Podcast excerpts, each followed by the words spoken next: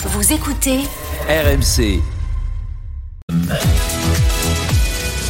Manchester City va-t-il dominer le football européen ces prochaines saisons? On va en discuter ensemble avec vous quatre, bien sûr. D'abord, Julien, je sais pas si t'as acheté un œil, j'ai pas vu moi la parade des champions d'Europe en cours à à Manchester. Ça a donné quoi? Grande ferveur ou ça reste Oui, j'ai regardé un petit peu. Si, si, grande ferveur quand même, bien sûr. Euh, si c'était attendu euh, entre samedi soir et, et cet après-midi. Euh, déjà hier, ça a bien fait la fête. Enfin, ça a fait la fête déjà dans la nuit après la finale.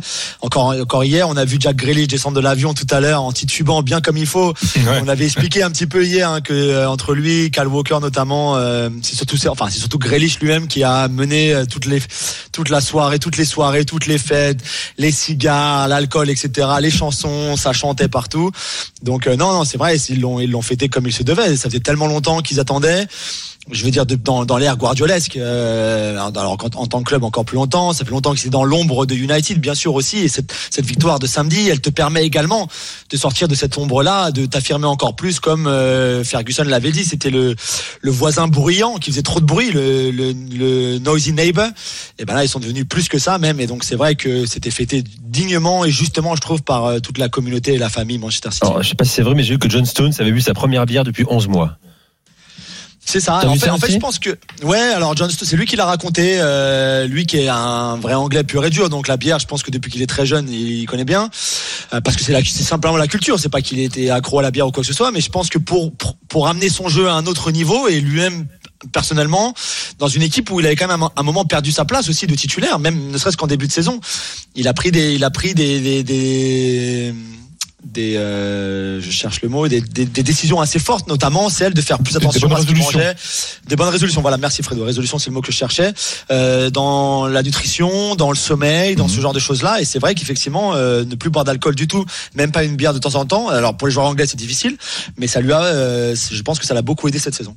Bon, voilà John Stones. Ah. Après, Guardiola, tant qu'il rattrapé, boit hein. tant Il qu'il s'est boit rattrapé soda, pour Guardiola, ça va. Ouais, ça peut, ça peut être un supplice, hein, pas boire d'alcool pendant 11 mois, même si t'es un footballeur ou, ou de vin. Tu pourrais toi, Fredo, pas non?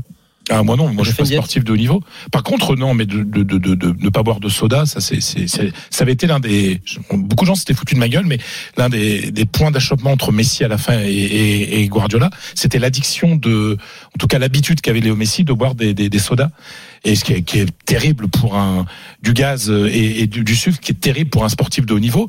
Et, et Guardiola fait très très attention. euh, euh, ça, c'est très intéressant ce que raconte Julien, parce qu'à à Barcelone, il avait vraiment instauré quelque chose qu'il n'y avait pas vraiment, c'est-à-dire un contrôle vrai, très strict de la vie des, des joueurs, quoi. C'est-à-dire que euh, Guardiola, c'est quelqu'un qui pouvait téléphoner chez un joueur à minuit pour s'assurer qu'il était bien chez lui, quand même. hein.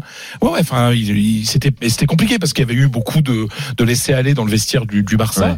D'ailleurs, après son départ, il y a eu de nouveau du laisser aller. Donc, euh, pour ça, il fait très très attention à l'hygiène de, de ses joueurs. Alors que retenez-vous de ce sacre de City hein? Qu'est-ce que qu'est-ce qui vous inspire? Qu'est-ce qu'elle raconte pour vous? Tiens, Polo, je commence avec toi. City champion d'Europe 2023. Euh, Alors, il y a plusieurs choses. Il y a le sportif en premier. Euh, sacre mérité sur l'ensemble du parcours, même si la finale ne, fut pas extraordinaire. Euh, bravo à l'Inter d'ailleurs. Euh, on peut regretter bien sûr que De Bruyne sorte à la 35e minute. Mais ce qui m'intéresse dans cette finale, c'est que c'est peut-être l'équipe, l'une des équipes les plus intéressantes des 10-15 dernières années. Mais Guardiola qui passe pour un moderne, que celui qui a révolutionné et dépoussiéré le football finalement, cette équipe, je la trouve extrêmement classique. Alors j'ai pas envie de refaire le débat des classiques contre modernes ou les anciens contre les modernes, mais euh, est-ce que finalement, et là je parle sous le contrôle de Julien, euh, d'un point de vue sportif, cette équipe de Manchester City n'a pas gagné avec, j'ai envie de dire, les vieilles armes habituelles, c'est-à-dire qu'on me remet un 9 qui sait marquer des buts, on se remet un vrai 6 et on arrête un petit peu de, s'amuser avec ça. On, on a évidemment des joueurs très talentueux au milieu de terrain, euh, mais quand même, c'est assez classique en fait. On est loin. J'ai l'impression en fait que cette équipe est plus proche du, du Bayern 2020 ou 2013 que du Barça de 2011. J'aimerais bien avoir l'avis de, de Julien là-dessus. Ouais, ouais, non, mais c'est vrai, tu as raison. Alors, je sais pas si euh, c'est un retour euh, à l'ancienne école pour Guardiola ou si c'est juste euh, identifier à un moment les, les manques, les manques d'une équipe qui était arrivée assez proche de, du, du, du Graal euh, avec la finale perdue à Chelsea ou même la contre Chelsea ou la demi-finale contre le Real. On voit tous ces moments où ils y étaient presque, mais, mais, mais pas complètement. Et, et, et d'adresser justement ces manquements-là. Euh, ou c'est un vrai retour en arrière de la part de Guardiola Je sais pas. Il y a, l'interview qui qui est assez, assez, euh, pardon, l'interview super intéressante d'Arrigo Sacchi dans l'équipe ce matin, il vous parle par exemple le, un point fascinant, c'est sur les ailiers.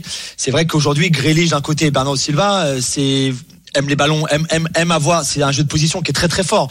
Il a laissé partir Sterling, il a laissé partir Sané, qui euh, peut-être apportait plus, enfin apportait plus de vitesse, c'est sûr et Ouais. certain qu'un Grealish et qu'un Bernardo Silva.